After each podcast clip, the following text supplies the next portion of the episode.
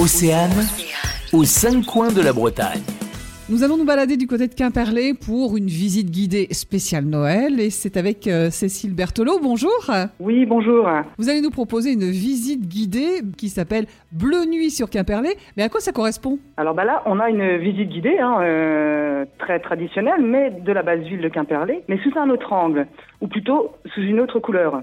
L'Office de tourisme Quimperlé, l'ERIA désormais, et le Pays d'art et d'histoire proposent une déambulation nocturne autour des monuments les plus emblématiques de la base ville, hein, depuis les berges des rivières et les et Isoles, qui sont magnifiées depuis 2016 par euh, l'éclairage bleuté du grand artiste de la lumière qu'est Yann.